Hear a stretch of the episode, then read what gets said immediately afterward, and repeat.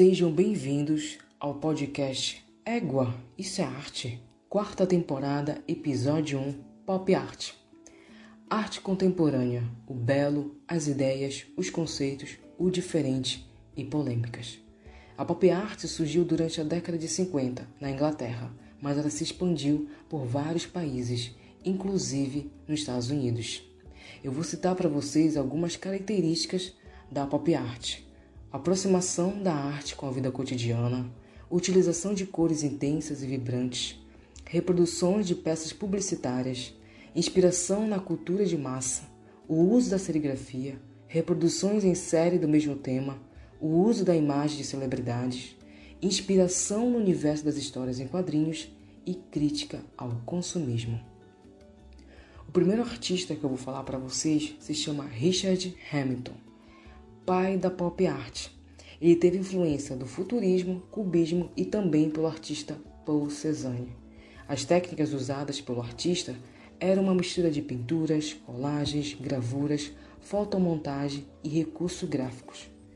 Eu citei, vou citar também uma obra que eu escolhi dele para vocês. O que torna os lares de hoje tão diferentes e tão atraentes? De 1956. Nessa obra do Richard, ele traz umas colagens bem divertidas e ao mesmo tempo, ao mesmo tempo ousadas. Traz também a questão de cartazes é, de teatros musicais. Então ele traz, ele inclui esses personagens que são um homem e duas mulheres, né? uma mulher totalmente praticamente seminua, o homem também quase. E lá no final da obra dele, a gente vê uma mulher aspirando pó numa escada. Né? Ele faz essa, esse jogo de colagens né? dentro desse, dessa obra dele, né? trazendo a questão de revistas e também jornais, que se influenciam no trabalho dele. E a pergunta que ele faz é, né, o que torna os nossos lares tão diferentes e tão atraentes?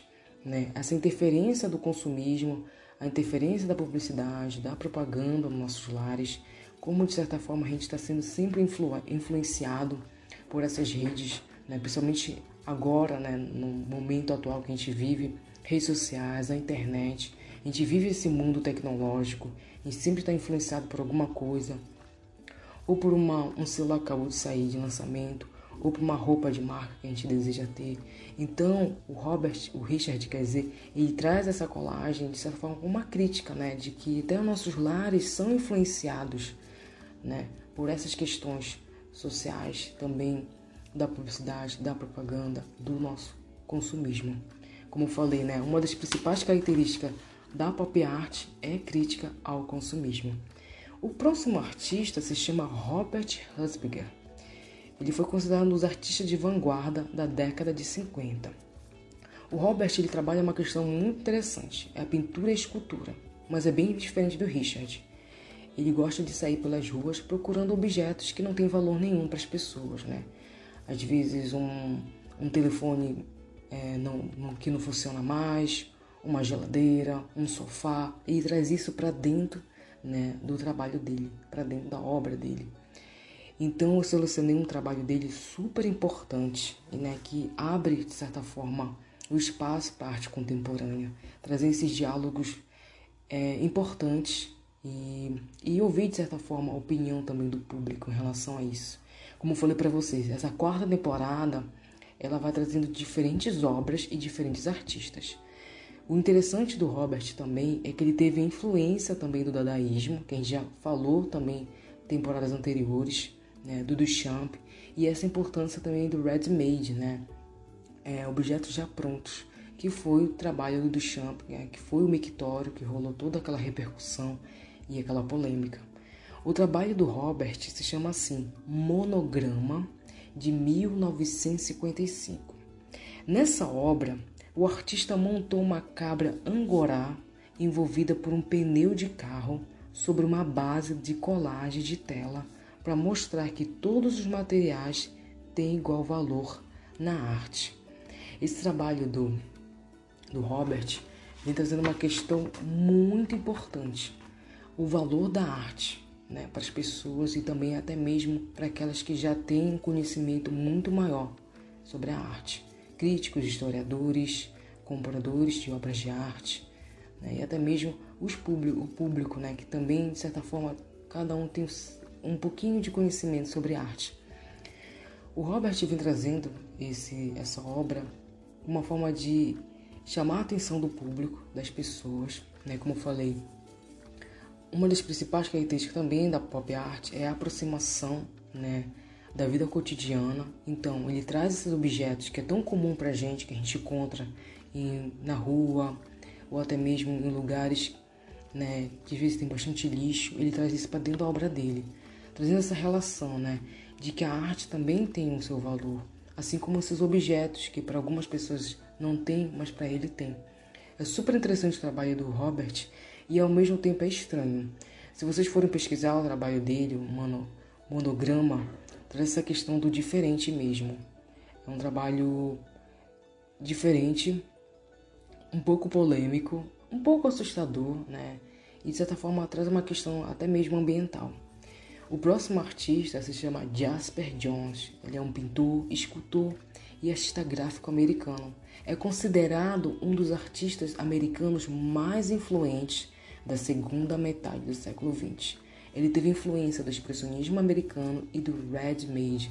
Novamente, esses artistas tiveram influências né, do Duchamp, do dadaísmo, né, inclusive do Red Made, que são objetos já prontos, trazendo isso para dentro do trabalho deles. Né. Como eu falei nas, nas temporadas anteriores, esses artistas têm influência de outros movimentos artísticos, como futurismo, dadaísmo, surrealismo, cubismo, expressionismo, expressionismo abstrato e dentre outros. Mas foi em 1954 e 55 que ele criou suas famosas bandeiras, bandeiras que influenciou a iconografia americana do século XX por sua aparente simplicidade e força. A obra Três Bandeiras são três telas em tamanhos decrescentes, fixas uma sobre a outra e retratam realisticamente um objeto familiar. E algo super importante do trabalho do Jasper é a questão da arte tridimensional. Né? A gente vem trabalhando um outro estilo de arte, que é a arte tridimensional, como fosse um 3D. E outra coisa super importante do trabalho do Jasper é essa experiência que ele teve no exército americano. Ou seja, ele trouxe uma experiência pessoal para dentro do trabalho dele, que foi super importante para ele se desenvolver mais. Ele é conhecido, o trabalho dele é conhecido por, essa, por esse trabalho né, das bandeiras americanas. O próximo artista, ele trabalha com quadrinhos. O nome dele é Roy Listant. Ele foi um pintor pop norte-americano, conhecido por seus quadrinhos pintados em enormes telas, onde os textos se integram à pintura. O estilo característico de Listant toma emprestado temas e técnicas das revistas em quadrinhos, usando cores primárias berrantes com branco e preto. Ele delinea formas simplificadas, incorporando pontos mecânicos de impressão e imagem estereotipadas, ampliando os painéis da revista para o tamanho de cartazes. Listant agride o espectador com sua trivialidade. Nesse trabalho do Listant, a gente vê como é grandioso a ideia dele trabalhar a questão dos quadrinhos, que era muito comum naquela época, inclusive hoje. Hoje, quando se fala da pop art, é muito comum as pessoas lembrarem, lembrarem também dos quadrinhos, né? Da questão dos balões, dos personagens, né? Até mesmo dos automóveis que eram utilizados, questão de carros, aviões, que esses artistas também usavam. E é bem interessante como o Roy relacionou algo tão comum né, entre as pessoas, que é o quadrinho, incluindo na obra de arte dele, incluindo também na pop art. Novamente, esses artistas trabalham a questão do cotidiano. Eu selecionei uma obra dele que se chama Han, né, que se, se escreve assim, W-A-W-H-A-A-M, de 1963. Eu não sei a pronúncia desse título dele. Nesse quadrinho, né, a gente vê na primeira cena um avião, acho que é um avião de, de guerra, que tem um balão, e no segundo quadrinho a gente vê esse balão explodindo, né? Ou seja, já conta uma história bem simples e bem rápida, né? né? Pode ser um contexto de guerra, né? interessante que ele também trabalha essa questão atual dentro do trabalho dele, nos quadrinhos, e é muito comum gente trazer a questão de temas atuais dentro das obras de arte. O próximo artista se chama Andy Warhol, o artista pop. Andy Warhol ele foi um pintor e cineasta norte-americano, um importante artista da pop art, lembrando por suas pinturas das latas da sopa Campbell e principalmente pela sequência de retratos de Mary Moe. Em 1961, Warhol fez suas primeiras pinturas pop, com base em quadrinhos e garrafas de Coca-Cola. Em 1962, estreou a famosa série Sopa Campbell. E em mesmo ano, começou sua produção de retrato de celebridades usando a técnica da serigrafia que permitia, a partir da fotografia, reproduzir em série com variação de cores. Olha só, o Andy Warhol também trabalhou a questão dos quadrinhos e a questão das garrafas de Coca-Cola. Algo super importante, a crítica ao consumismo, de como nós consumimos determinados refrigerantes marcas, inclusive em lanche como a McDonald's também. Eles trazem isso para dentro também da pop art, como crítica também ao consumismo. Ele também fez, além dos retratos de Mary Moe, ele fez da Mona Lisa, do Elvis Presley, do Michael Jackson e da Jacqueline Kennedy. Novamente, ele traz essa questão da crítica ao consumismo, a crítica também em relação às celebridades né, de imprensas, de paparazzis e também da publicidade e da propaganda. Antes de terminar de falar um pouco do Andy Warhol, eu queria dar uma dica para vocês.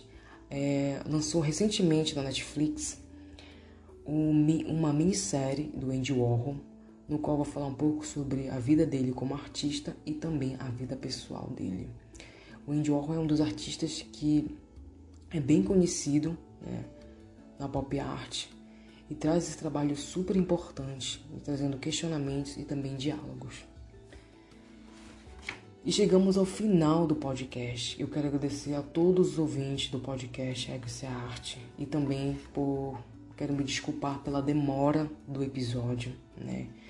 Eu tô, tenho algumas atividades fora do podcast, então eu estava organizando meu tempo em relação a tudo isso. E eu pensei muito e nessa organização desse tempo. E organizei o podcast e eu gostaria de dizer que o podcast vai ter um episódio por mês, que será no último sábado do mês. Eu sei que é difícil para vocês ouvirem isso, aos meus ouvintes que vêm me acompanhando ao longo, né, desde 2020 com o lançamento, né, que a gente tinha bastantes episódios por mês mas diante dessas atividades que eu ando fazendo, isso ocupou bastante meu tempo.